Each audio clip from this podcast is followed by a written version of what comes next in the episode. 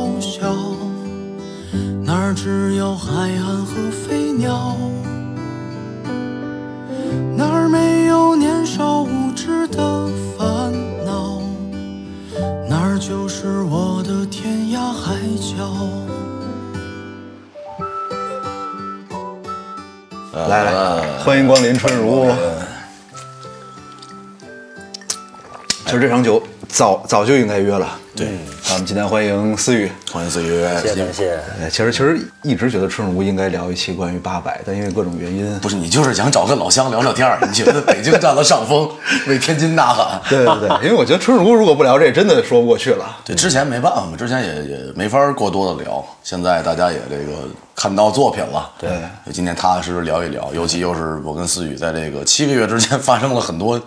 奇奇怪怪的事情，呃呃呃，奇奇怪怪的事情，所以可以回忆一下，对对，那今天咱还是先介绍一下咱们的客人，那就是在电影《八百》里面扮演天津营长杨瑞福的演员武思雨。你功课做的挺好呀，看了几遍了。毕竟是老乡嘛，扮演的也是我的老乡。是对，思雨应该是唯一一个能说家乡话演八百的吧？对，我觉得应该是。哎，但是咱们戏里应该好多有哦，那个谁，那个呃魏晨，魏晨算魏晨，魏晨也说的是，就是自己习惯的语言。对，因为我在看首映的时候，就当你们进到那仓库里面，突然有一个天津口音的人在那儿开始喊，嗯，地方版对对对一直在找人，就是我很多朋友都跟我说说，哎，这天津话感觉像是你自己说的，但是人呢？你别说他们，我进去我都找，我这 带着队搁那走也不敢抬头，我说哪儿嚷嚷呢？没看见人啊。因为我那我一下就入戏了，因为其实，在之前就是我感觉在国内的大部分影视剧里面，就天津话或者说天津话的人，都属于扮演那种有点搞笑 对搞笑角色的，然后呢，突然在那样的一个场景下，然后去喊一个这么严肃的话题，我还是觉得挺震撼的。对你说的这一点，就我之前在有一个微博私信里边，嗯，发给我说，就是也是觉得，呃，就是以往在影视作品当中出现的这种天津话的形象对，可能会搞笑一点自身会带有喜感。哎，对对对对，但是这次出来以后，就立马会能让你融入到那个情景里对边，你不会有跳戏的感觉。对我也收到了一个私信，说感觉那个支持你演的很好，就是天津话说的不太标准。我说等会儿，我说这个可能不是我的事儿吧，但是没有给他指路。哎啊，他主要太黑了，早就应该开灯了，在里面。对，都差不多嘛。这个大家统一的感受就是看完以后都挺黑的。对对，思雨，我们俩其实，在八百熟络起来是是是军训那会儿，他做了一件事儿，我印象特深刻。那军训，对军训，嗯，呃，在拍戏是为了这部戏做的这个。为了这部戏，七月份吧我记得对最热的时候，苏州最热的时候，我们每天就是顶着中午十一二点，就是顶着大太阳，然后全副武装，从头到脚，哦对穿穿穿齐了，然后戴着、戴着头盔，拿着枪，嗯，就是这一身衣服得有个十多斤吧。我觉得差不多。我那好像还有一个那个防雨那个披风，死老沉，死老沉。是披风，我我那是大衣，就是就是整个军官的衣服，哦就是的靴子，他们是穿那种我也是靴子，就我俩我俩其实属于仓库里面的比较高的这军官军衔比较高的他是连长，我是营长。营长，轻描淡写的说是我领导。而且你们穿那么厚，就是夏天再加上出汗，那东西会越来越重吧？就是衣服。纪录片里面应该有，有就是咱们那会儿拧汗是吧拧汗就是我们的那个衬衣里边，就是那种粗麻布的衬衣。啊然后训那个这场训练训练完了以后，大家比看谁拧出来的水多。哦，确实确实挺挺辛苦。每个人都能拧出来，但是看谁水多。我记得当时汇报的时候啊，就是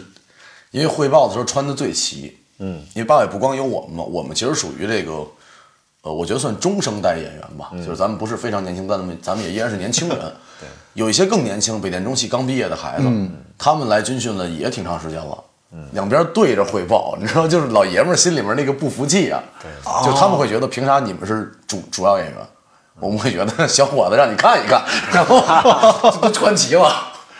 就是那个匍匐的时候，就比谁更标准，比谁更更更卖力。真拼了！就是我当时觉得匍匐的时候，我都不是累了，就是我要死了，就是眼前一通发黑，什么都看不见了，觉得就肯定是今儿死在这片草坪上了。因为本身那个气温就高，再加上匍匐你是趴在地上，地表温度会更高哦，对对对对，啊，所以就大家就匍匐完那一条，就是不是一条吧，就是那一遍过来以后，就基本上就是秃噜皮的秃噜皮，反正就是各种对。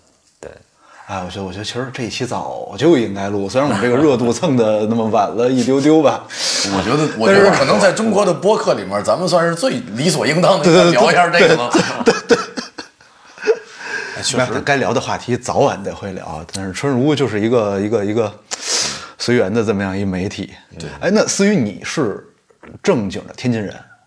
我哪儿长得不像还有正经人不正经的天津人天津人不正经吗？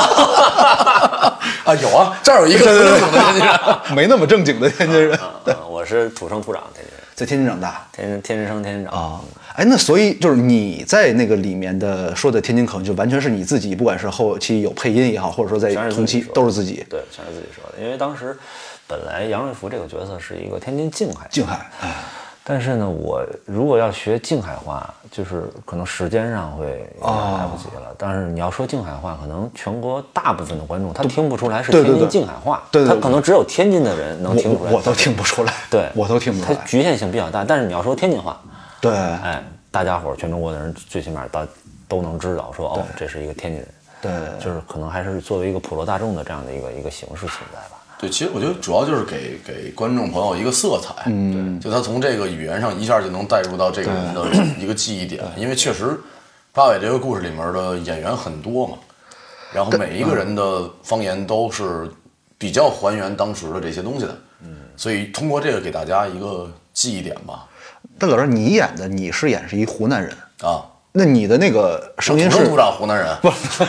你你你的那声音我一直没问过，你那声音是是别人后配的还是都是我自己。的，你自己后配的？对啊，就不就是你自己同时录，然后加上同期也录，然后后期也有修改的，对，录。包括我后期配音的时候，也是那个程老师对。纠正我的个别的呃天津话发音。对天津话发音，因为程老师也是天津人，哦。对，我们就是我们的的那个后期的声音指导老师声音声音指导老师。哇哦，他也是天津人，他会觉得你说的还会有一些没有那么到位，没有那么到位。因为陈老师他属于他不光是懂方言和声音，他特别懂电影。对，他会让我们更准确的去结合画面和后期的音效衬托出来的那些东西。对，就包括比如说一个一个一一一句话，可能你你坐着说的语气和你站起来，或者你从坐到站的这个过程说的语气和语态可能都不一样。气息他要求你气息和你的画面是完全要一致的。啊，就他大概能通过他不看画面，他就看着你在配音的时候那个背，对就感受到你的这个情绪对不对？就你在跟演戏的时候心理状态一样不一样啥的。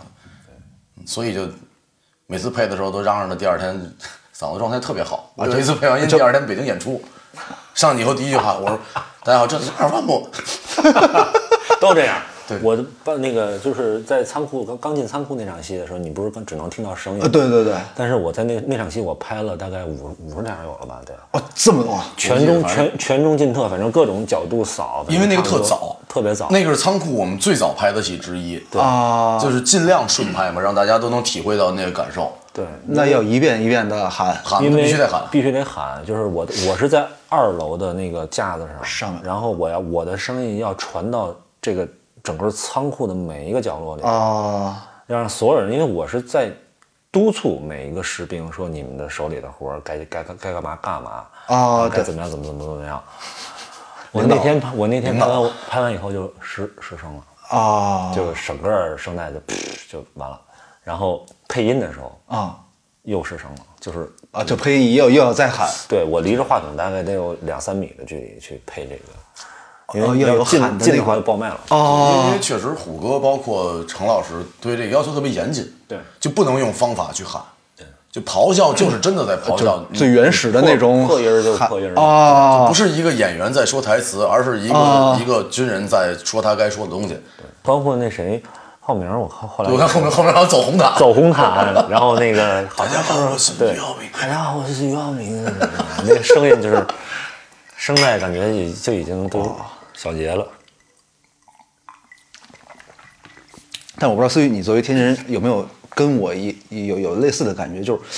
国内之前的绝大部分的影视作品里面的天津话，就所谓的有人在说天津话，其实没有那么标准，或者说很不标准。就我因为他们不是天津本地人在说这个话，如果是天津本地人是是作为母母语的这种语言来讲的话，不会不标准。他们可能是角色需要，但是又没有充分的时间去学天津话。其实天津话不是特别好。啊，对对，它没有什么，它没有一个固定的规律。其实我其实觉得北方的方言相对更不好学，就是南方方言更多是那个腔调，然后那个韵对对对。北方真的就是语言习惯，像北京话其实非常难学，呃，对，就是老北京那在北京生活的人和北京出生的人，你听他说话还是能听出细微的差别，就是语言习惯。然后北京人说话懒嘛，不张嘴，对对对，真不张嘴。就是我小时候遇到那帮叔叔大爷，下班呃下班回来，我放学回来，对，完呢，待着呢，好好学习，听见没有？我说好了，那作为演员，可能比如说你这次演一个天津人，那可能在其他戏你会有说其他方言的一些一些需求。那就是我想知道你们在去学不同方言的时候，这个过程大概是怎么样一个过程？是找一个比如说相应籍贯的一个朋友来去一句模仿，还是说最直接的一种方法，最直接的方法？自自己大概都会问一下。这是最直接的。但这个真的很难模仿啊，我是觉得，因为没办法，那吃这碗饭嘛。你跟人家说，比如说十年、二十年，或者说半辈子、一辈子方言的本地人，其实其实还是会有差距的吧？那是肯定会有的，但是作为演员来讲，这是他的一个一个，就像他说的一个一个，我们就是吃这碗饭的，你的一个职业操守的问题。其实我跟思雨是属于两个方向来的演员嘛。思雨是就是根正苗红，大家认认知里面的做演员的路，上了一个非常优秀的科班出身的科班，哦然后毕业开始演戏，然后一步一步的成为一个优秀演员。我是属于这个意外半路出家加上意外，意外主要靠意外为主，主要是意外吧？我选择做演员其实也是个意外，知道吗？所以其实你知道，在我看来的，呃声台形表的声不光是声乐，就方言也算是声的一部分。那咱你刚说的是什么？声声台形表声，台形表就是这是的四门基本功课。就跟数学斗唱一样。你啊，们听那明白，那明白了，那我明白了。哎，所以来说，那就顺着聊这个事儿。你当时是为什么决定去学表演的？哎呀，那这个话说着可能有点长。就是我我上高中的时候啊，就是不是特别喜欢学习，然后呢，对，在家有时候泡个病号，为了不去上课什么的。完了呢，就有一天在在家里就没去，没去上课，完了看电视，然后看着看着就看到了一个电视剧，叫《一米阳光哦哦，》啊，你知道是谁演的吗？孙俪是吧，？哎你还真看过？是啊孙俪吧？可以，可以，可以，可以，可以。我我孙俪和那很近在丽江的是吧？对在丽江，对对，我也看过看过，对对对。然后看完这个电视剧呢，当时就觉得，哎，挺好，就能就首先被他的这个这个剧情和人物带进去了，啊就就一直在看。然后看完以后，就突然萌生了一个想法，我觉得，哎，当时我没有对这个演员的职业有一个很准确的定义，或者说或者是一个概念，我只是觉得这份工作很很适合我，很吸引。对，很吸引我。我就觉得他能，嗯，因为人这一辈子可能你最多可能从事，呃，五五份工作、十份工作，可能是、是一一个有数量的，能可以记记载的。但是作为演员来讲，你可以尝试很多。对，比如思雨就是要不就当兵，要不就当警察，两个角色嘛，对，你可以你可以啊去尝试更多的，呃，生活圈层的人他们的生活状态，你可以去演绎不同人的人生。嗯，我觉得这个对于我来讲是特别吸引我的一个点，所以我当时就其实大家都喜欢。你看现在经常有生活中好朋友说要不要去玩那种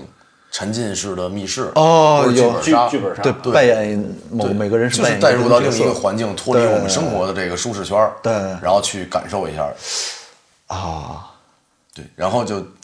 我因为我跟思雨聊过这个事儿，就我俩属于在剧组私交非常好的朋友，哦对，一见如故，然后又加上都平时没事喜欢喝酒小小酌一宿 啊，小酌一宿，委婉一点的，小酌一宿，然后我就聊，我说你当时考学什么什么样嘛？因为我没有考过表演系，哦，就很好奇，然后就聊到了一个特别有意思的故事。嗯，就思雨考学那一年，好像有一个老师出的题吧，是集体表演还是啥？就是电好像是电影院停电了，我记得。对对对对，电影然后我就我当时一直在想，我说如果是我的话，我怎么办？你去扮演观众吗？还是就是大家随便吧，老师会给你一个呃、哦大概的氛围吧，就是哦现在电影院停电了，哦大家就各自开始创造。然后我想了一半，我抬头问他，我说思雨，你当时演的啥？我听完答案以后绝了，真的，你让他自己给你讲。当时是这样的，就是我们考三试的时候，就是呃，你坐在小剧场的舞台上，可能呃五组人，就是一个舞台嘛，然后两个四个角，中间有一个，就是四个角是四，就是呃两一对儿一对儿一对儿这样坐在四个角，然后中间有一对儿，是五个定点光，叭叭叭打在你们身上，然后评委呢就是我们的戏里边的老师拿着麦克风，然后再说就是规定一个规定情境，嗯，然后你们去感受，去再去表现出来。然后比如说说你们现在感觉到什么天冷啊，或者你在在在看到一个什么什么样的东西，然后比如说现在就是说你们现在在电影院里，你们是情侣，哦看电影，然后看到什么什么样的画面，然后很温馨，很振奋，或者说很恐怖这样的这种感受，然后突然他就说，现在电影院停电了。然后我想，当时我想的是什么？电影院停电了，应急灯肯定会开，场灯会亮啊。我当时就我就说了一句：“见你妈不耽误事儿吗？”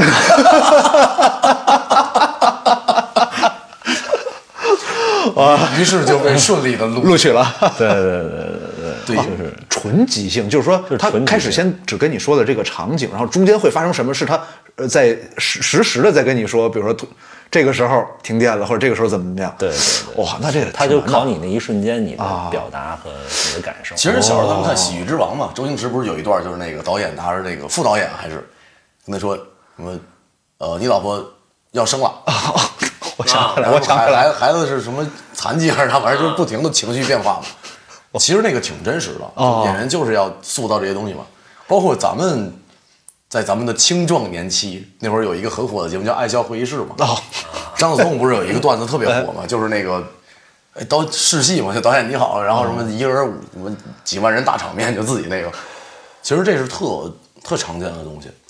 但是这个情，我觉得酝酿情绪是一个特别难的事儿。比如说，就说思雨你在仓库里面喊，就是你喊的每一遍，你都要酝酿好这个情绪。那你是需要，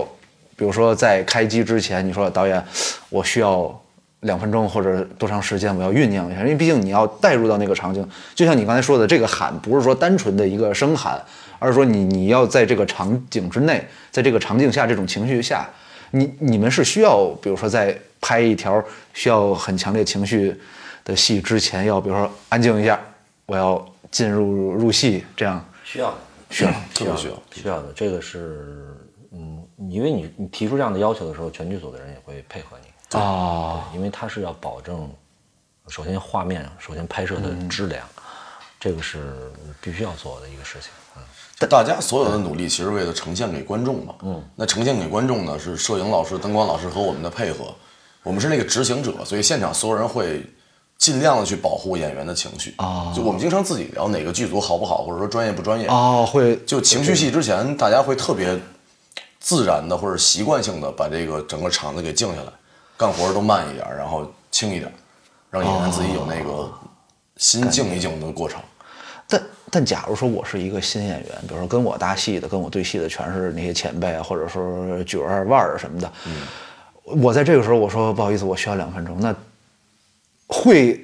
不好意思，或者说是会觉得有压力。比如说啊，你看我的前辈在等我，我我不知道思雨怎么着，反正我是小的时候啊，就刚开始拍戏，有这种情况，就是我提前五分钟自己先进入悲伤的情绪里，就是我先不跟老师沟通，别给老师添麻烦。一看下一场是这个戏，马上就自己就往边上一坐，耳机一戴，就开始听小时候那些伤心的歌，往那一蹲。我也是这样，就是我嗯早就是前几年有时候拍戏会遇到这种感情戏，或者说需要呃走心的酝酿的这两年没有感情戏，这两年少，因为拍的都是军人和警察里的。身边就没有女演员。没有爱情，没有对，然后就是当时就会觉得你是需要提前自己去走走进到这个这个这个这个角色里面去入戏的。然后呢，会遇到一个特别尴尬的事情，我不知道成儿你遇没遇到过，就是全进早了是吗？进早了，就是我也经常进早了，就是全全景的时候，比如拍大全景，哭的老伤心了，哭的老伤心了，哭的不不要不要的。但啥玩意儿也看不出来。对对对，拍近景的时候拍近景的时候哭累了，真的不想哭，没有眼泪。不是，你知道这事儿，其实就比如说我们听到一个消息，啊，身边一个好朋友可能，哎呀，出了点事儿做手术了，啊，你很难过，可能眼眶一湿润，嗯，等五天之后，你哥们儿再跟你说他做手术了，回头看看他就哎，水果啥的，过劲儿了就。对，就人还是会有一个 情绪的波动是有限的，再感性它都有限。就是正常人，你说让他哭，他哭哭哭十五分钟，哦对吧？哭十分钟，十分钟之后，他自己也不想哭了。就是他的眼泪，或者他或者他的情绪能量已经用完了，对吧？就是就是因为是正常人嘛，我们都是人，对对对，他不是他不是机器，我们那会儿拍就有一些情绪戏嘛，啊，然后就是大家大家都有情绪戏，我们是同样的情绪戏。对，我们生活中都是比较开朗的人，结果拍那种戏的时候，大家就是早上起来见着谁谁也不说话，哦。在休息室里面坐着，大家全都坐那儿很安静，自己低着头，然后也不知道什么事儿委屈，反正就在那儿想。啊就开始我当年失恋时候怎么这那，然后那边就我当年考学失败了，什么就各种各样的情绪，反正自己对，就包括升旗那场戏，就是大家都哎情绪都是就是最高的那个点，哦每个人都是要保证状态最好嘛。对状态最好对，在八百里面，你们面临那情绪，可以说就在现在咱们所经历的生活或者这个时代的生活中是几乎不可能遇到的，就是那个那样的场景，或者说面临生死，面临这是真正的绝望。你们是通过一个什么样的想象，或者什么样的一个想象一个什么样的场景去去让自己带入那样的？我觉得正经说，就是首先拍那个时候，咱们之间感情就已经非常好了，对，就是你兄弟之间人有时候没有那么心疼自己，啊，但你会心疼自己哥们儿，你就觉得这么好一哥们儿说没就没了，啊，然后你就自然的会有那个情绪上的波动。其实我觉得这些跟咱们之前做的那个军训也有很大关系。对因为军训把我们这几个就是陌生的演员啊，但是我情感上拉近了。大家刚开始还有较劲的心心情呢，因为就是来自各个不同的公司的差不多同阶段的演员，大家都想证明自己是好的，然后我们能做的很好，我不能比身边的这个人做的差。明白。练到大概第五六天的时候，就大家已经非常非常好的感情了，互相就照顾。就咱们一开始我聊的那个事儿嘛，就是我是怎么记住思雨叫思雨的，因为一开始大家都是叫角色名嘛。哦，然后有一天我们一哥们儿叫曹璐，就是演蒋静的那个哥们儿。然后我们军训完了以后，每天军训完了以后去吃饭是一件可能当天最幸福的事儿。就是觉得能能能歇会儿，大家扯会儿蛋，聊会儿天儿。然后曹璐现在楼楼底下自己就拿着手机跟人说不行，我今天就想吃西红柿鸡蛋面。然后过会儿我们西红上柿西红柿鸡西红柿炒鸡蛋，对西红柿炒鸡蛋，西红柿炒鸡蛋过会儿我们上楼拿饭时候发现思雨不见了。然后再过了五分钟之后，你就看见远处一个人热情洋溢的拿着个西红柿炒鸡蛋就放在那儿，然后也没说话，做了一个请的一个手势，就跑出去买的啊。就也不算跑特远，楼底下是？楼楼底下，楼底底下，，但是这哦这大家就你知道，在大家刚成为同事的时候，然后你看到一个人心这么细，你会自然而然对这个人产生一个非常好的印象。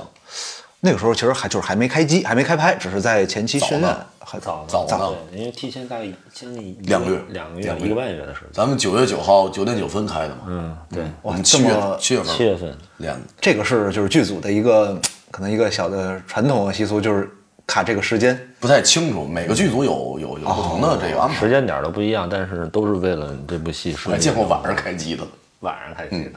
这是算的吧？所谓说，还是说就是确实是白天人没到齐，我应该就是 演员别的呃我觉得是连算带带拍摄计划。比如说今天咱们夜戏起，那就可能晚一点开。嗯，日戏起可能就早上开，然后也有的组像就单开，就前一天开一个，嗯，大家调整开会准备，第二天再开。因为我每次看就是我朋友圈一些就是做影视的人看他们那开机那一桌子，我都特别饿，就是各种食物啊。哎，这个我国的习俗嘛，图个吉利就图个得，吉利嘛。其实都不用，全撤了，上点酒就完事儿。我我我特意去问过，但是咱们今天不不去仔细探讨这个关于这个开机，大家去拜是拜谁。然后我我听过最最搞笑一个，或者说我觉得印象最深刻一个说法就是拜祖师爷。我说电影的祖师爷是谁呀、后来大家分析分析，哦，可能是卢米埃尔兄弟。其其实我我听的，当时我的前辈跟我说拜的是谁，说是不知道拜的是谁，哦但是多有惊扰。就是一些经常一些尊重因为做这一行其实算捞偏门，嗯嗯，他算捞偏门，对但是就是我们拜的是什么？拜的是四方的啊，明白明白。啊，就是朋友们也好或者什么朋友们好也也好，或者怎么样也好，就是希望这个戏能够顺顺利利开机，顺顺利利的杀青。真的，反正没有人开机拜自己什么，我明年就一线什么的，就拜自己，就都是都是呃，大家平平安安，对。别受伤，哎，顺顺利利，然后我自己也能完成好这个事儿。对，因为就尤其是我跟思雨比较多的题材是比较硬一点的题材，哦我们会去比较远一点的地儿，比如山里啊或者什么的。对，这个确实就多有惊扰，可能平时也没什么人来这边。对，难得来还是这么大个阵仗，剧剧组。而且在看八百的时候，我在看片子，我以为很多，比如说爆炸啊什么的，是后期就是电脑做的特效。但你知道，就我前阵子看你们那个八百那个纪录片，我发现好多爆炸是真的是有个炸点在那儿炸不，是好多，基本都是真都是。都是真炸，就是我觉得这个就是很真的是、啊、太危险了。好多我看离那些嗯，危险就是观众看着是危险的，但其实真正拍摄起来就是对，因为大家很专业。啊对就是一个剧组成员之间互相信任的这样有这样的一个一层信任在。八百属于我经历作品里面都挺专业，就是在爆破之前，老师会拿着那个材料，因为其实我那场是特大的爆破戏嘛，就炸墙那个，啊给我炸飞出去，然后墙里的填充物什么的给我看一下，因为确实是。我当时特别怕，就是爆炸都很安全，我被一砖一下飞死了，你知道吗？感觉很冤。后来老师跟我说，他说哪块到哪块的填充物是咱们自己的，然后可控范围大概从哪儿到哪儿，就是人家的这个专业那一块儿。对，你们有没有就是就就说八百这部戏，就到现在都有点心有心有余悸的镜头啊？我我那场爆炸的，我跟那个谁佑浩那场戏，我第一条拍的时候没过，因为啥呢？就是它是那个那个应该是汽油弹，就炸完以后会有那火苗子从哦窗户里噗一下喷过来的那样的一个镜头。然后第一条拍完以后，虎哥为啥说不 OK 呢？就是玻璃崩炸完以后，那都是糖做的玻璃嘛，啊，喷到衣服里面了，就好几块那个糖渣子，叭一下粘在身上，我当时就嗯往往前机灵了一下，然后就没把那个谁右浩压在身子、哦身子底下，细细知道吗？的就是吓了一跳。当当时虎哥说那个你那个作为一个。对吧？士兵，你得老兵老兵，你得爱护一下你的下属 啊。然后那个咱们再来一条，啊，哦。然后第二天又重新又又拍了一下，就能感觉到炸的那一瞬间，你后背整个的一下是，就是跟一面墙一样，就是特别热，特别、哦那那那那种气浪，叭一下给你呼过来。所以那种虽然是它不是真的炸药，它是炸点，但是你们还是能感觉到一定就是冲击力的那种。不是我我我不知道，有可能有的是真的炸药吧？就是没告诉你们。肯炸药不是肯定是有炸药是但它是控制量就是就控制剂量嘛，就是控制剂量嘛。对，而且那个戏，咱们那戏拍，呃，爆炸、爆破、包括撤侨那戏，一一条拍拍可能只五就五分钟，恢复仨小时，恢复仨小时，嗯，好几千个炸点，哦，嗯，就是炸完一遍，如果不行，还要再重新再去搭。重新来一遍。我那会儿过去找小杰问嘛，我说杰哥那个，呃，冲桥那会儿，我说哪炸点在哪儿啊？杰哥给我一伸手，全全是 就是谁也不知道在哪儿，到处都是。但是但是那个就是比如说，如果恰恰它爆炸的时候，你在它旁边，不会没有可能受伤吗？嗯，就是除非你脸是贴在地上的，哦哦，其实还是挺炸只能把那个上面的那层浮土。哦。对，但是拍戏其实是有风险的，反正我也被炸伤过，哦，小伤小病很正常。对。都能克服。受伤是你是？呃，特别简单，就是血浆包嘛，就是以前拍戏的时候，嗯，就是一个血浆包崩的时候，然后那个血，它忽然炸出来那一下，就相当于就就就一个冲击力嘛，那个血离你很近，往脸上一炸，它就是就是喷上去的，就感觉拿一个喷枪扑一下子，啊啊，当时感觉特别热，我说完了，职业生涯可能要完，哦，你以为是真的受伤了？是还是你怕有？是真的受伤，哦，就你卸掉妆之后，你发现哎这块怎么一这片，这么大劲儿对啊，就是那个炸的是人人中枪，你想就啪一下啊！所以，你八百的时候，八百的时候有有一场领导他他不没有，在上面我我受伤这地方都特奇怪，说出来我怕你俩笑话，因为这事儿我谁我谁谁都没说过，我也是那天回到酒店以后我才发现的。哦，拍你还记不记得？从我跟那个老杜，我们俩人，还有那个谁，呃，又浩，我们几个从楼上往下走，走到底下升升旗之前那场戏，穿过人群，啊，说要不要升旗那一条，大概也走了十几二十遍吧，至少了。就是机位跟着你，各种镜头，各种机位什么跟着你。然后晚上回去以后，我就因为我穿靴子嘛，晚上回去我一脱完以后，就感觉我脚就是有点有点有点小疼，嗯。然后我一脱靴子，然后就袜子跟那个脚是连在一块儿，整个前面全红了，然后指甲盖儿劈了，就整个半拉指甲是翻起来的，就是大大脚趾上的指甲翻起来，因为我们是下坡走，哦，然后你的脚，而且还还要很快，在磕啊，对，一直在在刹车，一直在走，一直在刹车，就这样，然后就是整个指甲翻起来了，然后我就把指甲嘣儿剪了以后，哇上了个橡皮膏，然后第二天接着干，我我没有，这都是小伤，这确实这都在剧组里面属于特别这都太小的伤了，这都无所谓。嗯，就是因为他们受的伤比我就是从化妆上来讲，就比我要伤的看着就很很很严重。角色人化妆可能比我要多半个小时，甚至四哦，角色属性嘛，就是角色属性不一样。呃，大家扮演不同的角色，角色所面临的情况就不一样。那我那个连就是一个，呃，主要负责战斗的地方。啊，对，所以还好还好，没没受什么，基本没受什么伤，但是就是因自己的这种肢体不协调造成的 扭伤，这个就 是难以外避免。对对对对对，这个是。对，其实你俩在戏里面都是属于那种一直在喊话、在在部署、在指挥其他人的这个，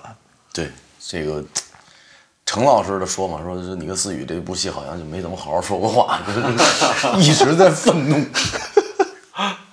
我就记得咱们升旗那场戏特别逗，就是最后那个呃升旗，但是不应该是特别严肃、特别全场最高光的一个对对对一个点嘛。然后呃之前也拍了很多条了，然后大家也都适应这个节奏了。然后突然因为我在那里边需要就整队，我喊经理，我说喊升旗，对然后突然有一条我就破音儿了，啊，就是而且那条很重要，那条是连着拍。对就他整完队以后，老杜开始讲话，然后大家都保持那个就那个情绪里嘛，啊，然后他就破了一个特别海豚音的音，就是 响彻云霄的一个假声。就那哎，就是然后一下破了，然后然后再看我身身边的人，左边于浩明，那个他于浩明戴个眼镜嘛，然后我就看着他的眼镜，我是面对面对着他们这几个人，然后其实我们要站在一排，我看不到我，但是我看到了，就他这个眼镜在脸上。嘚嘚嘚嘚嘚嘚嘚，然后就开始憋着哆笑就哆嗦，然后老杜我记得是抓裤腿儿，然后我是拿脚刨地，就是这条有那当时的冲击力有多大？那条拍完了，老杜一个特别长的演讲嘛，嗯，给大家鼓舞士气，然后全讲完了以后，导演喊停的一瞬间，所有人还蹲那儿笑，就是 特别长，大概一两分钟都说完了还想笑。然后所有人都过来，你他妈这个 什么玩意儿啊？然后虎哥我记得老杜当时一转身指着思雨说：“你这然后虎哥拿对讲机说：“哎，那个思雨，清清嗓子，咱们再来一遍。他刚敲完了，我就不是，确实那声破的特别狠，就喊的声又大，就是失控那种。特别突然，就是。是明白明白，而且在一个很严肃的场景下，突然就你想前面都是那种就是。前面已经正常了很多条了，对，就突然有一条不正常。音量很洪亮，就首席立正，然后就大家就严肃，忽然给你整了一个立正，然后大家就站那儿严必须得严肃。那要是笑了，呃，职业生涯应该就结束了，对。应该就结束了，不是感笑，就是我是我我当时的想法是，完了不是不是不是不是不是想法，就完了，就是我当时的意识已经说完了，我就等什么时候导演喊卡，但导演一直没喊卡，对，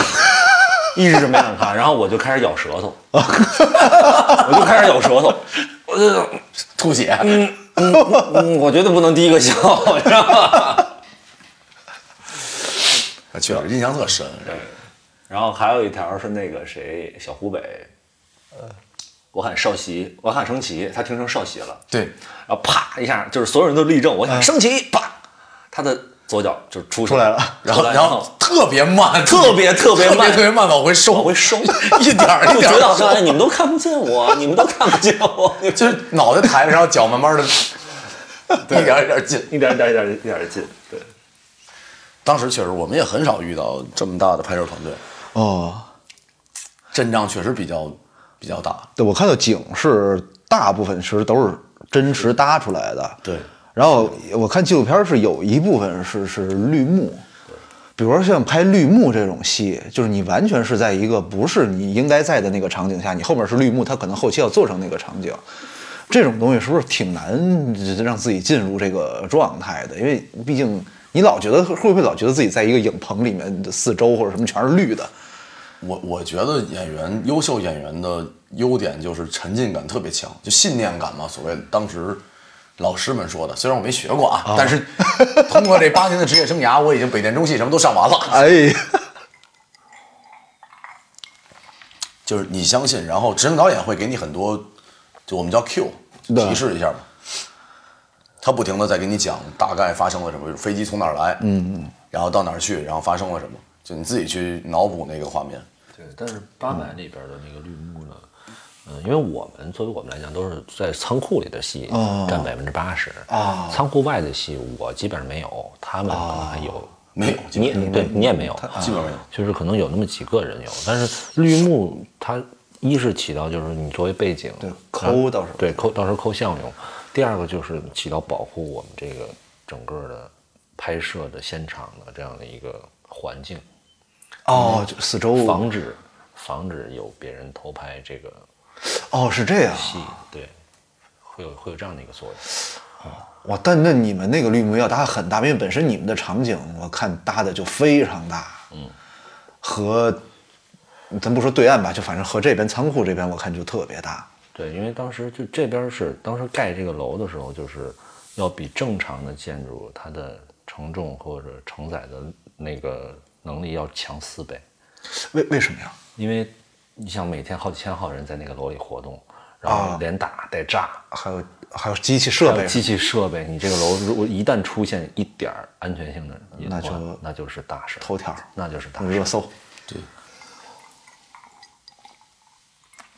我刚才听你们说，就是比如说你们会在剧组里面，大家互相叫的都是在戏里面角色的名字。一开始嘛不熟嘛，哦，是因为这个。嗯。记不住一开始，哦，慢慢就记住了。就其实对于我们来讲，有个挺幸福的事儿是，导演会无论哪个剧组，慢慢的他从角色名到生活中他管你叫自己的本名了，嗯，说明他记住你这个人了。对，这是一件好事儿。不是因为就是说大家要从生活中就建立起来，就是大家在戏里角色的那种关系，那种对对方的那种认知，不是因为这样。也也建立，但你说咋建立？就是我不可能永远见着思雨都是啊汇报工作嘛，嗯 对吧？就经常喝的五迷三道的时候还汇报啥工作？就思雨，我俩属于没事儿就会生活中喝一杯的，嗯，对，因为呃喜好啊、喝酒的节奏，包括熬的点儿都比较类似。对，而你们比如说在那个组里面，比如说七个月、七八个月都大家捐在一起，这没感情也得捐出感情了吧？就嗯，住肯定住一块儿，基本上，然后吃饭，你总不能自己回房间吃吧？也得是大家偶尔拍戏一般还真是自己回房间吃，啊？真的吗？为吃完了以后就开始组晚上的角儿了。对，啊，就就是垫一口，白天垫一口，然后晚上垫一口，然后因为调节一下情绪嘛，就是因为这种题材大家都很严肃，对对对对，严肃严肃的，你就得轻松一下，让自己保持一个比较平稳的心态。所以大家偶尔就唱唱歌，呃，不就吃个日料，喝点清酒，对，而总得放松一下，不能老在那个情绪里面就拔不出来了。嗯，而且当演员的人，我觉得都百分之，我觉得百分之九十以上都是那种特别感性的人，对，很感性。都是特别感性的人，就是大家坐在一起，可能之前谁跟谁也不认识，然后因为这个戏，啊、大家在一个剧组里面了，然后可能一开始的时候大家还都比较拘谨，但是可能喝过一顿酒之后，对，哎，这这个话题就慢慢打开了。在剧组喝顿酒特重要，就大家一下就熟络起来了。对对对，要不就互相都哎，你好，老师，你看你看。而且白天确实，如果说有要拍戏，是不是哪怕这会儿不是你在拍，你也要紧绷着那根儿弦儿？反正去了现场，整个人的状态就跟生活就不太一样一样了，嗯，是不一样。也不敢嗯开玩笑，不敢开玩笑不敢开玩笑，不是不想开，真的不敢开。啊！就是在这种戏的现场，可能是对，就是如果如果要是轻松一点题材，大家开个玩笑，没准还能出点段子用到作品里。你这一开就可能把整个组的氛围都破坏了。对，就是那个气场嘛，就大家这个气场不能乱。而且你这边开玩笑，人监视器上都能看得见。对 对，有我记得咱仨那个就唱歌那场戏嘛，嗯，呃，咱我们四个人在那搂着一块儿唱歌，嗯，然后就是喝一杯壮行酒，哦大家就就拼了嘛，嗯，然后大家就心情挺好的，觉得释然了，而且那天咱还真喝，对，真喝了，我们是真喝的还是虎哥的酒，那瓶酒特别好喝，然后就反正就喝了两杯之后拍了两条，挺高兴都。哎，不得不说，你们这戏就是喝酒的镜头，确实看着都特痛快。而且就是我拿你们后来那剧照，就是某某牌子的威士忌，某某牌子的别的酒，我给专门研究就是这些年代上洋酒的人，哎，他说这戏美术可以，皮儿都对。比如说像某某牌子的威士忌，就那个年代就是那个瓶子，肯定得对，这得严谨嘛。好专业。这个美术老师没时没没事儿平时也跟我们稍微喝一喝一喝点喝一点，喝一喝点，就是同道中人。对，包括录音老师，录音老师也爱喝。我们的富康老师非常喜欢喝酒。正常，这个老爷们儿嘛，就是八百又是荷尔蒙比较重的这种戏，对，那导演也是很 很爷们儿的导演。荷尔蒙最重的男人。最重的男人 虎哥确实是这这个会给我们一种紧迫感，嗯，就在跟他工作的时候，自然会变成一个最好的状态。他也不会跟你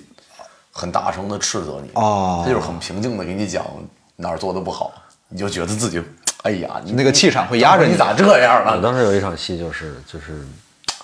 呃，拿着那个呃不是看到小湖北和小七月两个人拿到那个就是喷火枪的那个那个气罐嘛，然后想到拿这个东西去炸那个车，嗯，然后当时有一个表情，演了两三条，虎哥说嗯不 OK，后来就说要不然你就按照之前的那个你的第一种演法。因为他有第一遍演完以后，他说行，然后说你再给我来一个，就是你看到他俩这个表情的时候，看看到他俩这个东这个拿这个东西的时候，你做一个，哎，你你俩小东西有点意思，能想到这个，哦，赞许。想到哎赞许的这样一个表情，我拍了两条也不三条，然后都不行，都我我看回放来着，第二条思雨那个表情传达给我的是呀，就都不对，欣喜。当时我心里其实有点慌，就是我莫名其妙的紧张，就是第一条，嗯，说重来以后，第一条没过，就是拍完第一条 OK，然后第二、第二条没过，我当时心里就有点紧张，我说要完了，因为不光是因为我没过，是因为我没过导致现场要所有的人。都要要重新再来一遍，所有的炸点，所有的东西都不不不就重新再布置一遍。哦，这个时候让我特别特别特别自责的一件事情，就不是你要说就是架机架机位，你说你不行，那你就普通的场景你就就说一句，你补一下就完了。但是那到那个情境下，我心里边就有点慌，然后导致两三天后来就没做好，这也是我一个特别大的一个遗憾，就是就是跟虎哥说一句对不起。就还是挺高压的，我觉得，就是你一个人，这不是说咱重新再就重新再拍一下，是好多各个部门都要重新再重复一遍之前的工作。对，因为你涉及到很多，就是人家你其他部门的人也会在想，说这什么情况啊？又来一遍。对演员确实会有这又来一遍。个压力，就是真的会就是大家都忙活半天，哦。然后你你没整好，然后你就会觉得所有人看你的眼神，你都觉得是那种就是对，就是啊，这个压力是最难战胜的，因为人都人不一定好面子，但人都要面子。嗯，而且确实你们这戏里面这些老师们。老师们都是，老师们确实还是厉害，真的就是，我觉得人走到一定阶段确实是有原因的，他们确实就更准确、更直接。呃，当然也跟拍戏的时间所经历的这个历练什么的有关系。对，但确实演员我觉得是一个积累特别重要的这个职业。就你每年大几千场戏，拍着拍着拍着就肯定越演越好了。大几千场戏电视剧很正常，啊，就是哦，电影就算了，电影大几场大几千场戏，有有有一句话叫“好的演员其实都是胶片堆出来的”，现在可能不用胶片拍，但是作品对吧？十年十年之前、二十年之前拍电影都是用都是用胶片嘛，啊对吧？好的演员其实都是因为他演员你你理论知识再丰富，啊你还是需要实际的去操练。你到现场每一条拍摄，可能你自己这条演完，你在下一条演的时候，你自己的状态可能会不一样。嗯，所以你自己的内心的感受，再加上你的你的传达出来的东西，可能对我特都都支持这个，都都不太我我一直有个理念，我觉得好演员能把自己想的百分之七十完成在荧幕上就非常好了。嗯，因为大多时候是你想象的你是那样，嗯，你回去看监视器一看，你就我干啥呢？搁这就是 哦，我觉得啊，就是别嗯，做演员可能我觉得天赋更重要一些。嗯，比如也不是一般人电影院停电时都说真耽误事儿，那都是一瞬间的东西。但这也太天津了，这也太天津了 天津人其实自带喜感。啊！对，我我曾经咱说一题外话，啊就是我曾经有一就是上也是上高中的时候，有一年去电影院看电影，停电了。不不是那那是真的去干 事儿了。然后在电在电梯里边的时候，啊呃，我刚上电梯，后边来了一男一女，两个人应该是情侣关系。然后男的呢手里叼着根烟，啊然后一进电梯先叭先抽了一口，抽完以后，然后那女的说：“哎呀，就扇了一下，讨厌！你电梯里边你别抽烟，啊然后还是还有别人吸吸二手烟，你说你别，我不想吸二手烟。”然后那男的来了一句：“你抽，我吸二手的。哦，这个，呃，这个这个好天津，这 ”这个很天津啊。天津人的这个笑点，有时候我们觉得很平常，但外地人会觉得我其实就比如我们好多人看东北人觉得特有意思，啊就他们自己可能觉得很正常的一个一个玩笑。你比如我我比赛那会儿，小的时候，十年前快男，刘鑫吗有一个东北的哥们儿，就不是刘鑫，他那会儿走的是帅的那个路线，就是很严肃、很冷酷，啊就很帅。然后每次在台上都是晋级的时候特别冷漠的鞠了个躬，然后对粉丝做一个那种很冷漠的手势就下台了。他每次一进后台，第一句话说的是“ 呼”，就是就是自己跟那儿“呼”，你就会觉得哎，然后后来后来他又去做歌手嘛，没成功。现在现在是一个非常优秀的网络的搞笑自媒体，因 为还是找到了自己那个方向。哦，对，就地域文化。来聊聊大学，来聊聊表演系的大学生活吧。我很好奇，哎就因为我们俩聊过，因为当时有一个很有趣的事儿，嗯，就我大学有一个好朋友石一龙嘛，就他的这个怎么说呢？他人生中的最终愿望，他人生中的最终愿望，最终愿望就是。最终愿望是我要见一下杨幂。然后后来当思雨我俩成为好兄弟之后，我问他哪届的，然后他跟我聊，我说后来因为因为北电中戏基本是从入学就很系统的这个班的各种阶段的照片儿什么的这那这那，我忽然发现杨幂是他们班的，啊啊，真的吗？对，我前哦，这不是那个网上瞎瞎说是吗？不是瞎说，不是瞎说，为啥要瞎说呢？但你知道问题谁会拿这种事儿瞎说？不是，不是，不是，哦，我是我是谁谁同班同学，是吧？对，然后人人一问那边啊，完了啊？什么？因为哎，因为因为我我这人做媒体啊，就确实会有这种情况。我比如说我说谁谁谁跟谁谁是一班，他可能是一个班，他的意思只是代表这俩人是同一专业，但俩人不是不是一级，根本就。他会有有的媒体他会找这样的一个，我说我说这俩人不是一个班，他们学校不用找，他们学校每个班都有都有每一届都有那对种哦那倒是。先后好起来的朋友，那倒是那倒是。但确实杨幂因为她火得早。啊，然后我就觉得好像是出道很多年的前辈，但女孩确实，北京人，那那话茬子贼硬嘛。但女孩和男演员的周期确实不一样，对女孩就是会快一些。对对对，就我到三十岁那会儿特别焦虑，为啥呢？我说都三十岁了，一事无成，你然后一帮演员界的前辈，就那帮老哥哥，现在可能在演艺影艺行业上混的没有我好，嗯，但是说那话都有，刚三十岁，兄弟，是不是？早着呢？我你看看哥哥我，去年又没戏拍。对，其实男演员是得男演员，哎，男演员，比如说在你们行业里面，三十岁算崽儿吗？刚开始不算崽儿，不算崽，不算早我就。站住了。我觉得崽儿的时间现在提前了，对对对对是不是？对，啊，因为像我们刚刚毕业的时候啊，就是我，比如我出去见组，或者说见什么导演之类的，嗯，拿你说我是杨幂的好朋友，没没没没，那那扯淡了，就是我我都会把自己的年龄往大了一哦，我也是，哎，为什哎为什么因为那会儿因为因为就年轻男演员脸上没有内容，真的没有。对，就是那会儿你虽然是长着一张很稚嫩的脸，呃，但是呢，人家 希望希望人得成熟一点。人对人家听到你是一个二十出头的一个这样的一个年纪，就肯定知道你没有什么作品，没有什么经验，对，经历的也不一样。人家就不会考虑你。所以我们那会儿，我二十出头我就报我自己二十七八，虽然长得像二十七八的吧，别别别，我觉得，我觉得，我觉得你长得属于显小的，没有没有，我我真的长得算就是属于偏早熟的那个，就是长我是我其实我上我上高中上大大一的时候就这就就这样，就那不就长得显？就是就是真的那会儿那会儿他没变，驻颜了，驻颜了。那会儿那会儿被人 diss 说说一直说你长得老，是是，我觉得发型问题。我看了你们那个毕业照，正好这个咱们这期节目播出的时候，也可能会有一些来自这个北京电影学院的朋友们收听。呃，在这里代表中国传媒大学祝北京电影学院七十周年生日快乐！有因为那天朋友圈所有人都在发啊这个啊！小哦，对庆你们，对对，包括虎哥，然后曹老师，对就包括哇各个除了演员，幕后的各种优秀的这个从业者，哎，我突然觉得咱学校不不骄傲了怎么办呢？我觉得，我觉得咱们不骄傲了你就。打开电视，每天七点多看新闻联播，咱们是最骄傲的。真 的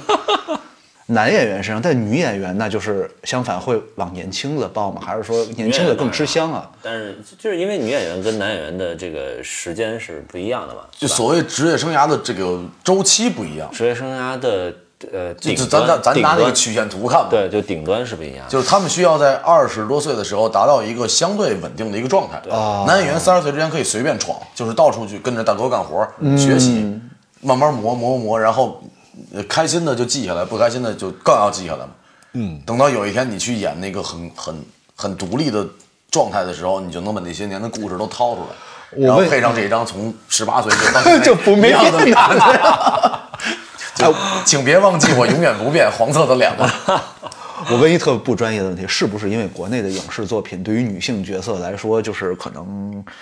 年纪大一些，或者就是偏中年的这样的角色没有那么多呀，所以才我我觉得很重要的一点啊，就是小女孩儿可以看起来比较成熟，但小男孩儿看着就是小男孩儿。就女孩二十一二岁打扮到二十五六岁没问题，嗯，但二十一二岁小男孩儿，你就特别简单。我们现在比如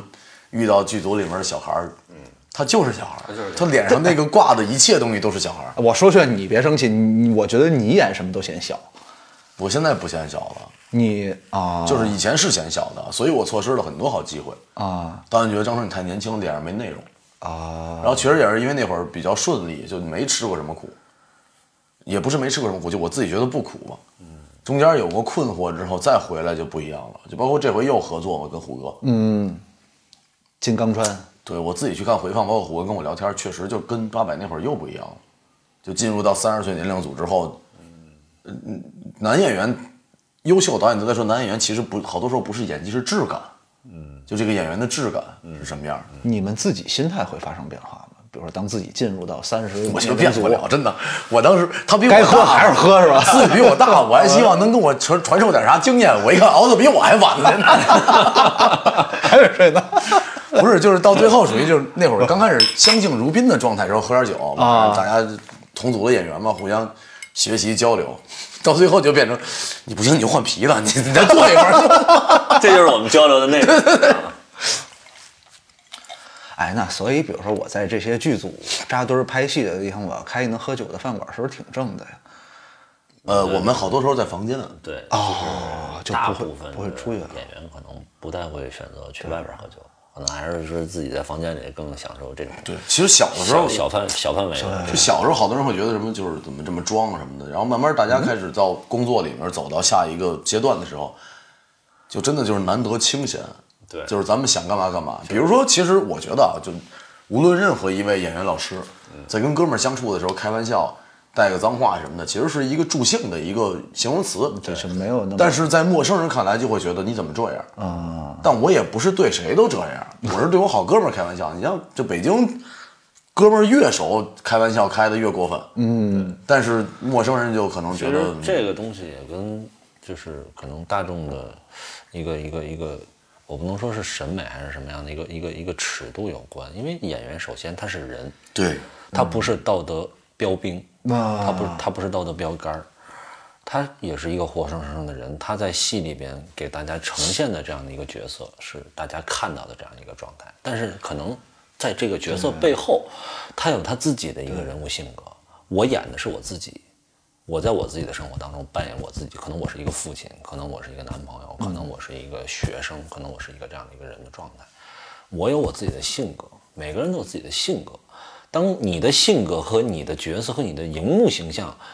发生矛盾的时候，大家就可能会产生一些失落感嘛。失落感，或者说一些评判。其实我觉得给给给听咱们节目的呃观众朋友们，平时喜欢看剧的观众朋友们一个建议，就是，嗯，我作为一个从业者跟大家分享，比如说这一期的嘉宾思雨，我们俩是生活中的好兄弟，大家很多人会觉得呢，可能我们是八百合作的同事，我们是同一职业的，在剧组里认识，嗯，但我们其实往往喜欢一个人是那个人下班之后他所传达给你的那个自由和他的那个生活方式，荧幕上怎么样呢？呃当然做好是我们的分内工作，必须要做好。但那是工作嘛。对，但生活中人就是会有多面性的，呃，不是没事儿熬个夜喝个酒就不是啥好人啊，对吧？这也生活方式嘛。你像那个 KTV 经理，年年都天天都这样啊，不，不是说这个，就是因为你们刚才听你们也聊你们拍戏的时候面临的压力、你们的紧张、你们的焦虑，那我觉得很正常，因为我觉得你们的焦虑，呃，在拍戏的时候确实比很多，比如说工作的人在那一刹那或者那几天是要大得多的。没有不敢说大吧，但我觉得至少升格，不是，是因为你因为真的能就升格，你不觉得吗？如果你做放的更缓慢、更清晰，你们的失误可能会造成经济上的损失更大，比如说这炸点没了，这一炸点不少还钱的欠剧组一万块钱的照明弹呢。怎么还会欠？你自己因为因为因为虎哥虎哥确实这个八百拍的非常严谨，就是包括曹郁老师，曹老师是对这个光影特别严谨的人啊。曹老师是一个比较偏这种啊浪漫气息下的学术色彩，哦，然后他就要求就光嘛，那照明弹就一颗就一万块钱，啊，这么贵呢那个东西一颗一万多块钱，一颗一万块钱就四十五秒，打了两百多颗吧。嗯，呃整个八百，不记得反正我们就是听到的数据就就是撤侨那一场戏，哇！后来就不敢听了，赔不起了，等会儿真的。等会儿，所以那场戏的很多光源就是照明弹啊，就是照明弹，就是直接的照明弹给。哦，就是啊，人物光，曹老师再用其他的去勾勒，就比如这个角色需要从哪儿脱，但整个自然光就是真的照明弹，就就打仗是照明弹，我们就用照明弹，那那那你欠是因为你你吐在照明弹上了，是因为照明弹升起来一瞬间，然后他在那儿下完令以后，他去边上蹲着去了，我在那儿整队，我的机枪倒了，哦，觉得倒下去的不是机枪，是张成的职业生涯。然后当时机枪倒完了以后，导演喊停，半天没声，虎哥拿对讲机说。感谢雷兄给剧组捐的一万块钱照明弹。哇，这么这么 厉害厉害，我这这我觉得这好有意思。特别特别紧张，真的紧张，无时无刻不紧张。其实那个压那个八百这个戏真的压力每对于每个人来说，我觉得都是一样的。所以杀青那天特别哦，不一样。思雨带了，我记得带了一箱香槟，这这你们都是因为因为我们最后那一天就没有内容了，基本上就是去杀个青。对，然后就我们俩在休息室，我记得好像。反正一直聊天儿然后一直就想啥时候开始喝，俩人就也不说话，就看谁先开这个口吧。然后，反正全喝完了那天后来。我像这种，我好想参与一次这种呃庆功宴或者是杀青宴，就是大家真的一起七个月朝夕，基本上朝夕相处这种。最后一天拍完那一条的时候，啊我们接到现场的是，哦，导演叫你们去监视器帐篷。我们当时还觉得完了，又犯错了，又犯错了，然后直到看见屋里边有三束鲜花，当时觉得呃安心上路，安心安心上路。这个情感确实不太一样，就是好羡慕我，我我好想。考个北电的进修啥。不是，我想说，你之前也跟我聊过，就是关于你们什么横店儿什么那些群演，你有那机会，你跟我发个，你跟我通个气儿，我直接过去。你叫陆老师，陆老师现在八百之后也接了这么多优秀的作品，啊，确实啊，这个当时八百完事儿，因为大家正在劲头上，嗯，就是习惯了，没事儿就发一微信哪儿呢？晚上哪儿啊？几点半啊？我用带酒嘛？就是这么一个节奏，忽然你就失去了他，就发现大家都不在，在各个城市嘛。我去鬼吹，然后他去破冰那会儿，破冰，嗯，然后我给他发微信，我说你在哪儿呢？深圳还是哪儿？中山，中山啊。然后就聊，后来破冰播的也挺好，是啊，破冰啊，我还专门去去去充会员看了一下子，所以我欠你一个会员呗。不 是死死的略早了一些，死的略早了，略早了一些，死于话多。哎，确实就，然后我当时就觉得，我说果然是八百认识的兄弟啊，当完兵就当警察去了。你也是哦，不是，你是先当的警察再去的。对，我又差不多嘛，反正一直都是，要不就兵，要不就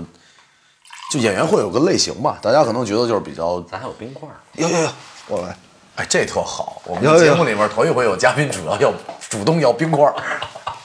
嗯，老张玩乐队，他知道，比如说像乐手或者音乐人之间，比如说在私底下吃饭或者聚会的时候，大家会聊聊，比如说聊聊创作，聊聊一些怎么弹法、一些音色的东西。但演员，我我我很好奇，就这你们在私底下会交流关于比如说表演、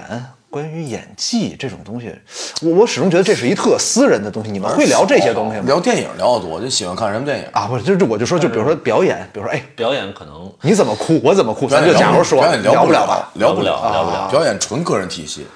就是这个东西就跟个人的，我觉得我我个人的感觉啊，就是我觉得演戏就是你的感受力、感受、理解力和表达力这三个能力。就首先你要，你遇到你遇到一个事儿，遇到一个人，你俩是什么样的人，人物关系，你先感受，你感受到了，OK，我懂了，然后我理，然后我再谈到我的理解。我感受，比如说这个这这件事情，或者这个这个东西，我喝我我喝了一口，或者我吃了一下，或者我他跟我说了一句话，刺激到我了，我感受，我感受到了，OK，我感受到百分之七十，但是可能我理解只能理解到百分之四十，或者甚至说多说点五十，然后再去表达出来。你表达，因为你最终观众是看要看你表达的嘛，对对对，你这张脸去表达的，嗯，你表达可能最多百分之三十，三十。这三个能力，我觉得加一块百分之一百七十多，就是 没有这么这么加吗？就就是我感觉就是就是演员是要首先你是要要要有感受的，你要你要身临其境的去感受你们的这个你跟你的对手演戏的对手，你们两个人是要互相刺激的，你感受他给你传过传达过来的信息，你感受他的情绪，然后你再去理解。他的想法，然后再把这份想法去转达、转化出来，转化成为你自己的表现方式，再传递给他。其实包括就是我们老聊就是搭戏这个事儿嘛，比如拍不到我们的时候去帮别人搭戏，对，那是为啥？就是声音会给人直接的刺激，你听到一个人咆哮的时候，那个就会给你感性上的刺激，就你那一身鸡皮疙瘩，或者你那个情绪一下涌上来，它很真实。我遇到过优秀的前辈，都是在不拍他们的时候，在帮我这么搭戏，为了让我做的更好啊！哦，就包括这回金刚川一哥又给了我新的认知，就是在不拍他的时候，就拍一个人，我们一个一个兄弟，然后他就说，他说所有人拿出全力去喊，嗯，给他一个那个刺激。尤其又是在在所有人都在拍你一个人，然后你身边是一帮好兄弟或者优秀的前辈，然后大家全力以赴的为了你这个镜头，你那个情绪就更浓烈。你就觉得我要是演，你都不用演了，其实就一下就对。你能受到这个外界的刺激，然后你能感知到，然后你自己的情绪、内心的情绪，你也会很激荡。就我觉得做演员真的就是听得见、闻得到、看得着，就一切东西都特别敏感。对，就那个现场那个火药炸完的味道。嗯然后你你看着身边这帮人，一个个的挺挺精神一小伙子，昨天晚上喝酒时候还支棱着呢，今天怎么这么就一身土，胳膊胳膊哪儿去了胳膊？然后，对，然后再加上他们在那么大声的去跟你说话，嗯，就完全不一样的一个刺激，然后出来东西也不一样。因为我问这问题，是因为前前阵子我跟老张就我们这个春日屋帮一个就是我们的一个前辈播客录了一个小的广告，我们俩想做了一个场景，就是我们俩在打电话，其实呢就是就是我先录好我的台词，他再录好他的台词。当我把我的台词发给他之后，就遭到了他就是。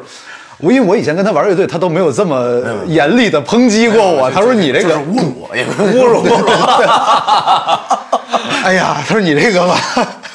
不是咱们再试试。就是你就感觉那个台词说的就感觉像一个考表演系的孩子啊，然后可能跟这个王千源老师对了场戏。我发你之前那是第七版，我告诉你，第七版，这个就我自己这叫固步自封，你知道吗？就是我觉得没问题。我说我说我先录我的，你忙你先忙你的，然后我先把我这台词录完，然后所以你当时录的什么内容呢？就前面我记了两句啊，就好像就我们设定的情景是他给我打电话，我在吉刚川，他在剧组对然后他的第一句台词是那种就是剧组好玩吗？累不累啊什么的。他给我录的喂，成儿爷，剧组好玩吗？不是那我是想，我不是我就是想搞笑一下嘛，就但是关键是弄到最后就有点有点尴尬。嗯，就我一听那个台词，就感觉就是 Siri 给我录的。然后最后那最后，然后就就就他跟我说的就是他他已经很委婉了，然后他再跟我说，他说哎呀，轻松下来，轻松下来。然后我就给他录了一个，就我先把那个词儿搭回去给他，因为我再回来那版就好了。我开始想的是，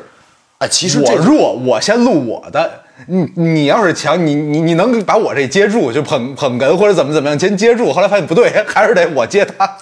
对，反正其实剧组工作模式也是这样，对词儿不就为了这个吗？对，就是你，其实演员特别重要一个东西，就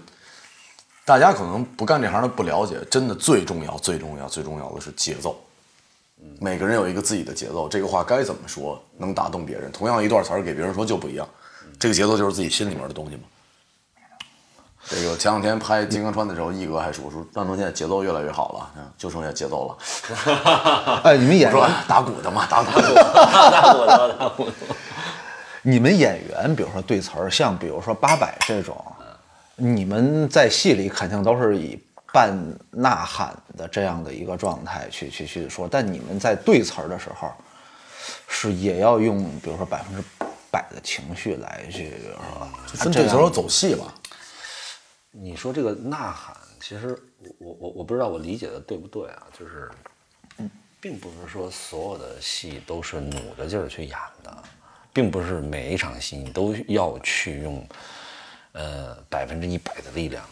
你去去去顶着劲儿往上演的，就是很多戏可能它只是一个，甚至说一个叹气，嗯，一个抬眼，或者一个皱眉，嗯，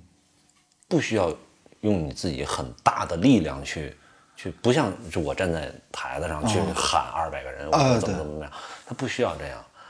需要的是你自己切身的感受。就像你刚才你跟你跟程儿说的那个，你录喂啊、什么程爷，你帮我怎么怎么样，那不是你们真实的人物关系。呃对，最打动人的，其实往往是你们最真实的人物关系下建立的那种情感。对，这种情感是往往最能打动。就你看，比如今天录节目嘛，今天因为我出差嘛，我去工作，嗯，我是到的最晚的嘛。然后我跟思雨，我们俩其实快一年没坐下来喝酒聊聊天了，但就很自然的，就坐下就很自然的回到那个状态。这个是就是人和人之间的那个所谓角色关系，它不骗人的，就是因为这之前有前史，对，演员要相信的就是这东西对，就是演这场戏之前你是谁，我是谁，咱们经历过什么。对，其实思雨是个慢热的人，就是在影视圈我认识人，他算慢热的是的，是的，他他比较内向，就他不太会主动去搜搜什么的，这哥那哥，然后那个啊，我给您送点礼，咱们家吃个饭什么的啊就思雨是那种就是暖暖渣男，把中间那段去了。啊，好嘞，渣男啊，耽误事儿了，耽误事儿了，就是。他是他是慢慢悠悠慢慢悠悠对人好那种的。然后我俩因为确实熟，很熟，就是到现在喝多了没事儿还互相通个信啊然后第二天早上起来互相忏悔一下，就是算了算了算了多了。今天再也不喝了。然后要不就问说你们这回剧组什么阵容啊？然后就这个阵容不是说什么演员阵容，有能喝的吗？能喝怎么着过去探一下，探个不是就什么量啊，能不能给你陪好啊？我觉得这个这个戏其实真的是圆了我一个 对电影的一个梦，就是能、能让我感受到电影的魅力，电影的趣味，然后电影给我的享受，这个是特别难得的。这真的是没不是每个人，不是这个圈子里随随便便一个人能有这样的机会，这个很难。我觉得就大家走到八百，尤其是我们这一波人嘛，都走了好多年的路，然后走的那些路可能大家都没看到，就可能没有人知道你是谁，但你自己其实已经默默的一直在工作了很久了。对对来八百是给自己的一个信心，对，就是哥们儿没白干嘛。对这个戏，就是虽然可能不是说特别强调个人英雄主义，但是我是觉得，因为它整个的这个环境，它的这个背景，就是每一个人，历史上也好，在戏里也好，其实都是英雄。然包括就是我前阵子看那个那个纪录片，当时张译张译老师他还。他最开始他不是很满意自己想演，就他自己演的那个老算盘这角色，他觉得他是觉得这个 这个角色跟自己预想的，或者说这个人的性格不太符合自己的预期。就是其实是不是每个人都有去想做英雄啊，或者说是这样的一个一个一个梦？因为他当时就是那个那那个感觉给我给我的感觉就是这个戏几乎所有人都是英雄，都是很勇敢的，只有个别包括老算盘在内，就是一直想回家的这样的一个角色。对，是不是会有这种？就比如说你在一个战争戏里面，你演一个没有那么英雄的人，或者说是一个相对懦弱但懦弱一点的人，但这才是真正的战争啊！嗯就是不是每个人都是上来打着鸡血一样，抱着炸抱着炸药包从楼上往下跳啊。每个人在生前都是有想法，都是有。为什么影片里当中有有有有一个有有一个遗书，舍身取义，尔所愿也。为什么能写出来这样一句话？他有这样的想法，这是他，他有他的理想，他有他的抱负。作为老算盘这样的一个角色，我也有我的想法，我也有我的抱负，我就是想守着老牌子、热热炕头。其实这没错，这是对对人活下去嘛。这是真真实实的一个人，我想活下去，没错。他没有，他没有出卖谁，他没有，他没有陷害谁，我只是想活着，没错。这就是，我觉得这也是导演想想想表达的一个东西，就是我觉得大家看八百的角度，每个人看都能找到一个跟自己类似的人。对，不是每个人都非得是战斗英雄，也不是每个人都非得是那个，就是特别感人的那个角色。反而我觉得有了这样的对比，有了这样的反差，才能显现出哦，真正说为了这个战战争牺牲掉的那帮人，他们的高光，他们的伟大的东西。因为毕竟不是谁都能抱着炸药包跳下去的。往下跳。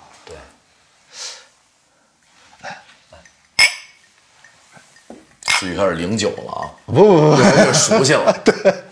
嘉宾开始零九，麦克风给他拿过来吧，就。我发我还是 KTV 这一块儿，还是还是 KTV 这一块儿是吧？来把我那三千保安叫过来。一人来。还用用抱怨。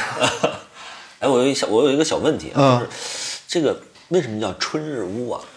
哎，我我们真的没有解释过哎，没。还真没解释过。我先说，就是因为我们想起一个特别像酒馆名字的这样的一个一个节目的标题。对，呃，就是想，首先是想叫一个什么屋或者什么什么酒馆儿。对，但是因为后来考虑到，比如说一些关于酒的一些东西，是不是会有一些限制啊，或者会有一些不太在某些情况下不太合适的。年龄段可能有年轻人，对就没没到能饮酒的年龄。但后来就想，就是可能是叫什么什么屋。但春日这事儿呢，是老张想的。我个人来讲，我特别讨厌春天，我不，我是最讨厌的季节是春天。但当他说到春日屋的时候，哇，我一下，我觉得这个感觉对。虽然我不喜欢春天，但是我觉得这个对。那为什么叫春日屋？是这样，就是我跟你说，人生中好多时候就是一堆十字路口串到一块儿了，然后那一个红绿灯决定了一切。我当时呢，因为我俩是我俩是大学的师兄弟儿嘛，嗯，然后又是一个乐队的，我俩没事儿就一块儿喝酒。我说咱们要是做博客或者做电台，咱们就弄一个不存在的居酒屋，但它永远存在在这儿。对对对，然后就决定往这个方向走。然后当时是大概春天左右，我们决定好要启动这件事儿。对，然后春天呢，又是一个让人觉得，呃，在我们中国的思想里面，春天一切都可以推翻重来。嗯，就去年再不好，这个鞭炮一放，明年一切都会好。新的开始又是一个。对，你可以把那些烦恼都抛掉，你相信这个鞭炮放完，新的一年我们依然是那个支棱起来的自己。啊，然后正好我那会儿玩了一个游戏，叫《如龙》。如龙，如龙就讲这个日本这个帮派人之间的一个故事。那个男一号叫春日一番，哦，然后这个故事就是讲他一个整个一个发迹的过程。我觉得，咦，挺挺挺感人啊。然后我就上网正好查到查到了一句诗，嗯，叫“春日宴，绿酒一杯，歌一遍”。我忽然觉得特别适合我们的这个调性，就是可能可能在你的职业生涯里面都很少遇到像这样的一个沟通方式的一个工作。我们美其名曰叫工作啊，但是其实 对对，其实就是一个存在于生活中的酒局，然后邀请一些不会跟我们坐在一个桌上喝酒的朋友，在他的那个平台端跟咱们一块儿倒一杯酒聊聊天儿。对，明白？对，所以叫春日所以就不叫夏日舞，不叫秋日舞，不叫冬日舞，就得叫春日舞嘛，春春日舞啊，春日宴嘛。对，其实呃，很多人就觉得，比如说大家一块儿喝酒，喝很多酒。是一个很很颓、很很消极，就是我是为了逃避，但其实不是。我是觉得，你有很多烦恼，你有很多不开心的事儿。你喝完一顿酒，但喝完这顿酒的第二天，你是一个崭新的开始。有可能前一晚的那一顿酒能够让你改变你的很多想法，或者能够让你很多消极的想法，让你很多不开心的，化作一种在酒精的刺激下吧，能够变成一种积极的感觉，或者说是能够。激起你重新开始，开始一个新的一个阶段的这样的一种勇气的这么样的一个感觉，所以就是这样正能量的一个，就是很正能量嘛，很正能量的一个东西，就是酒不能白喝，对吧？喝酒，我我我们一直都觉得喝酒不是一个消极逃避的一个，因为逃避不了，除非喝死，逃避不了，就是这个事儿，只有在跟你朋友，你跟你的朋友去。把自己的烦恼都说出来，然后那大家觉得能不能解决？如果能解决，大家想办法；如果不能解决，大家互相有一个劝勉，或者说是大家能够，呃，至少在某种情况下有一种积极的状态，能够在你在让你在事后会回想起这种积极的状态。对，其实至少有你的朋友在身边。来讲，你看啊，就春日屋是啥？就比如说，哎，烦恼是解决不了的，烦恼就是烦恼。对你，对不？但喝酒这个沟通的过程。能帮你把那个扣解的松一点，嗯，最后你会自己把那个扣解开，然后继续往前走，嗯，对。但喝酒就是我们坐下来一块研究这个鞋带系成死扣，它应该怎么办？真正解决的不是不是喝了酒，不是局，是跟你一块喝酒的人，你们沟通的过程，能帮你解决那些问题。对，嗯，说了这么多，感谢春日屋啊，哇来，谢 谢谢。谢，机会啊。我是觉得我印象特深的，就咱们在那个仓库顶上待着那会儿，嗯，升旗，我就老往南岸看嘛，因为没去过，从始至终也没去过，嗯，也没有演员当时，因为我们拍的时候南岸是空的，哦，它只有它只有它只有呃场景在，没有演员，因为 南北岸是分分开分开拍的，对，但但我们自己心里面知道自己经历了什么吗？就我们在仓库里经历了什么？然后就老爷们儿那口气一下就顶出来了。对，家国山河。对，真的就是我，我一直是一个觉得我挺爱国的一个人。嗯，我那会儿才觉得我原来这么喜欢这个国家，就是就我那口气一顶出来，整个人就真的是血液都沸腾了。包括那时候百人对射，你知道，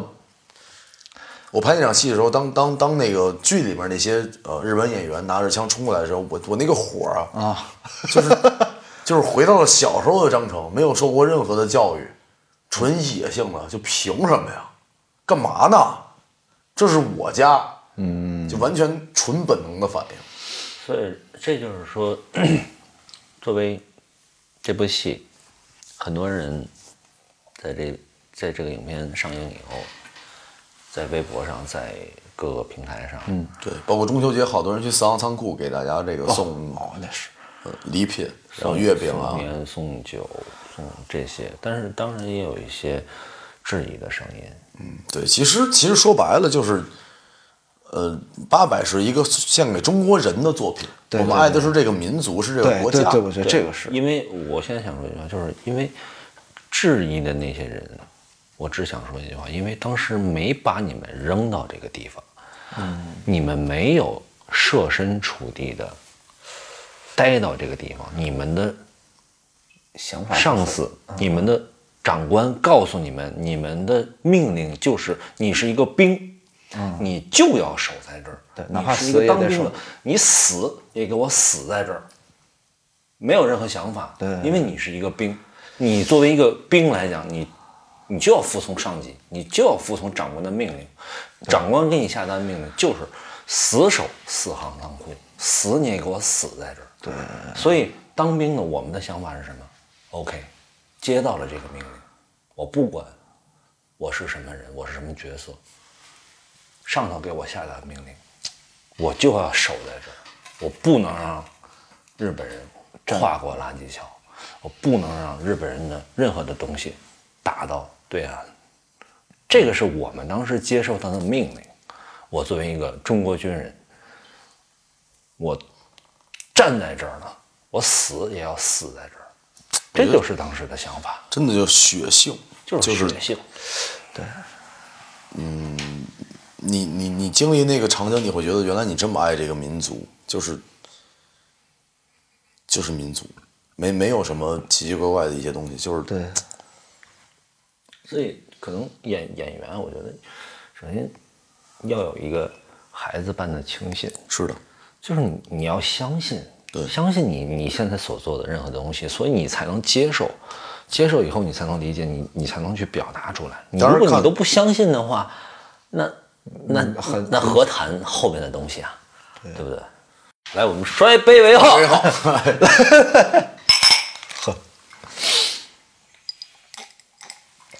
也是今天跟思雨聊了很多嘛，就包括八百的故事，呃，终于能理直气壮的跟大家去沟通这些事儿，然后包括呃这个每年大家都好好奇艺考的事儿嘛，今天也聊了一部，聊聊艺考，对对对，因为确实这个专业人士嘛，而且咱们的酒友听友也都是比较年轻的，很多是还没有到高考年纪的，这确实是。其实我觉得，我觉得啊，就是作为呃适龄的这帮考生啊，考生们，我给大家一个建议，就是，呃，如果你真心的喜爱表演，你真的热爱、狂爱这个东西，你要可以去做这个事儿。如果你觉得你只是为了以后的上个学上个学或者怎么样，荣华富贵，对，我觉得我那也没必要，真的没必要。你找你自己最喜欢的事儿去干，因为你从小学到高中，你数理化你学的这些东西，可能在你的日后的社会生活当中，对，未必能用得上。但是你一定要选一个你自己最热爱的事情，在你成年以后，你去从事的这个事情是你最热爱的，这个在你的生活当中是是一个必不可少的东西，所以你的生活才会有激情，你对你的生活、你的工作生活、你的家庭生活，你才会有理想、有冲动。对还这个是最重要的。上学不过十三年嘛，就九年义务教育加上四年大学，不是还还差三年高中，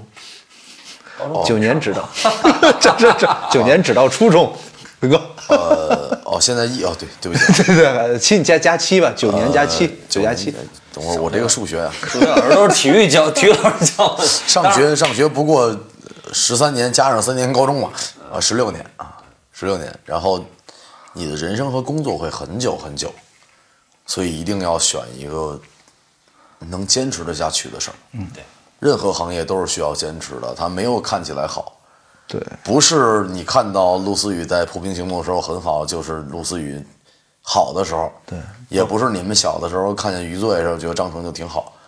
呃，他都是有一个坚持的过程的。对，嗯，你要先选择自己能坚持得下来，然后剩下的不开心的事儿，就跟在行业里面认识的好朋友聊聊天儿、喝喝酒，就像思雨我们一样，呃，先热爱上一个行业，去找喜欢的朋友，坚持下去，才会有那个所谓的未来。未来永远都比我们现在远，对所以就等得下去，才能干。对，我就像我以前就是真的觉得，我作为演员，我演一个戏，可能大家知道我是谁了，这不行啊！你后面你后面怎么办啊？对，其实就包括这期节目，大家好像都，呃，也许看标题或者一开始听的时候觉得是跟思雨聊聊八百的往事，其实不是，就是我俩需要需要喝顿酒了，好久不见了。我们是通过工作认识的好朋友。嗯，那工作是工作是什么？工作是我们用来谋生的方式，工作是我们热爱的事情。工作其实只是我我们两个人的一个开头，因为工作我认识了张成，对，然后通过这个工作，我了解了他的工作状态是什么样，他的生活状态是什么样。嗯，我并不是想认识工作状态那个张成，我更想认识的是生活里面的张成是什么样子的人，因为毕竟我我是一个，呃，就是这是是就是活生生的一个老艺术家什么老艺术家，我是一个。嗯，老演员，八成新的一个老演员，八成新老演员。还行还行还行还行。还行，可以。就是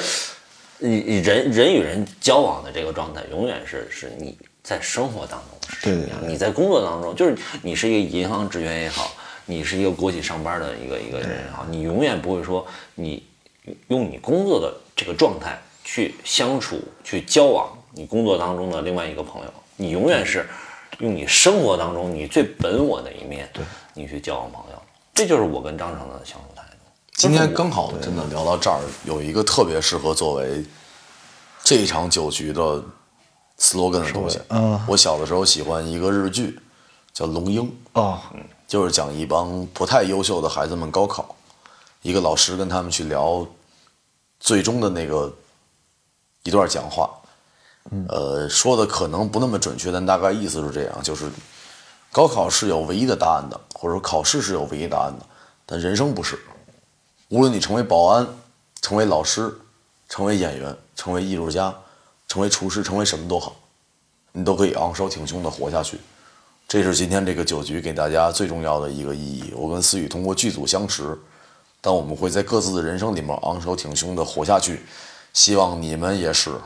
这里是春日屋，希望你们举起自己手中的酒杯，咱们嗯不定时更新再喝。对，好，我们敬春日屋，也敬谢谢。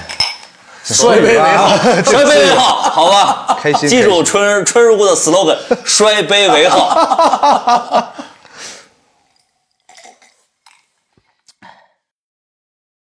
欢迎来春如，请问怎么称呼？我叫陆思雨，我是一个普通人，但我也是一个演员。